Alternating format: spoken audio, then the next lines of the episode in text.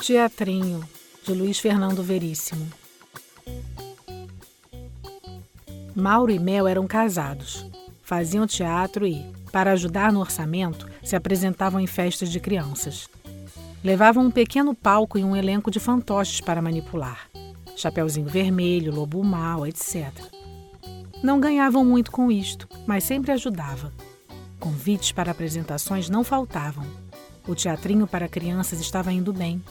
O que não estava indo muito bem era o casamento dos dois. Aquele dia já tinha começado mal.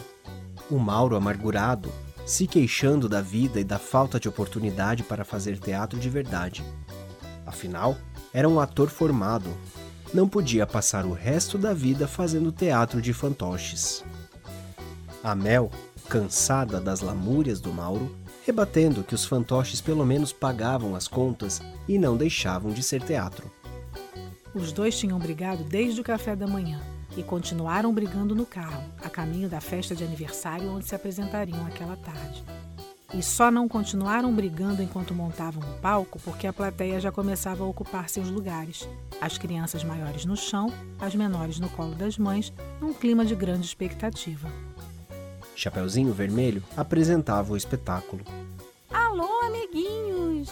Meu nome é Chapeuzinho Vermelho e. A cabeça do lobo mal apareceu num canto do palco.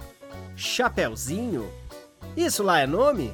Ih, o lobo mal já quer entrar na história. Ainda não é sua vez, lobo mal. Vá embora e espere a sua deixa. Lobo mal. Isso não é um nome, é uma sentença. Eu não sou intrinsecamente mal. Posso decidir ser mal ou não.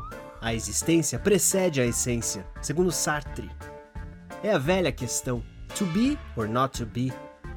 Amiguinhos, vamos dar uma vaia no lobo mal para ele ir embora e esperar sua vez? Vamos lá, todo mundo! Uh! As crianças vaiaram o lobo mal que desapareceu. Meu nome é Chapeuzinho Vermelho e eu estou levando estes doces para a vovozinha. Será que esta floresta é perigosa? Será que eu vou encontrar um. Aparece o lobo mal. Lobo mau! Em pessoa! Mas você também está pedindo, hein, baby? Sozinha desse jeito, no meio de uma floresta escura? Você não lê jornal, não? Eu. Eu.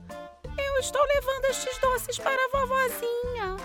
E como é que essa vovozinha mora no meio da floresta, em vez de num condomínio fechado? Me dá esses doces. Não! Por que você quer os doces da vovozinha? Para a sobremesa, depois de comer você. Você esqueceu? Na história, você primeiro tem que ir até a casa da vovozinha, comer a vovozinha, vestir a camisola dela e me esperar deitado na cama. Essa é uma versão condensada, sem o travestismo. Prepare-se para morrer. Vou chamar o caçador! Socorro! Sozinho no palco, o lobo mal dirigiu-se à plateia. Amiguinhos, desculpem-me. Vocês não têm nada com isso. É uma crise pessoal, entendem? Eu não sou mal. Aliás, não sou nem lobo. Sou um ator. Antes disso, sou um ser humano. Perguntem à mamãe o que é isso. É uma coisa complicada, é. Entrou em cena o caçador, carregando uma espingarda que apontou para o lobo mau. Pare! Você interrompeu meu solilóquio, pô. Mãos ao alto! Está bem. Atire. Atire. Vamos acabar logo com isso. Aqui está meu peito. Mire no coração que não tem mais serventia. Atire, Mel. Bom! Lobo mal caiu para frente, quase despencando do palco. Silêncio na plateia. Depois começaram as vaias.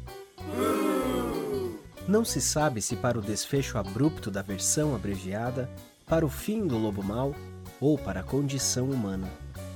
E depois começou a chuva de brigadeiros contra o palco.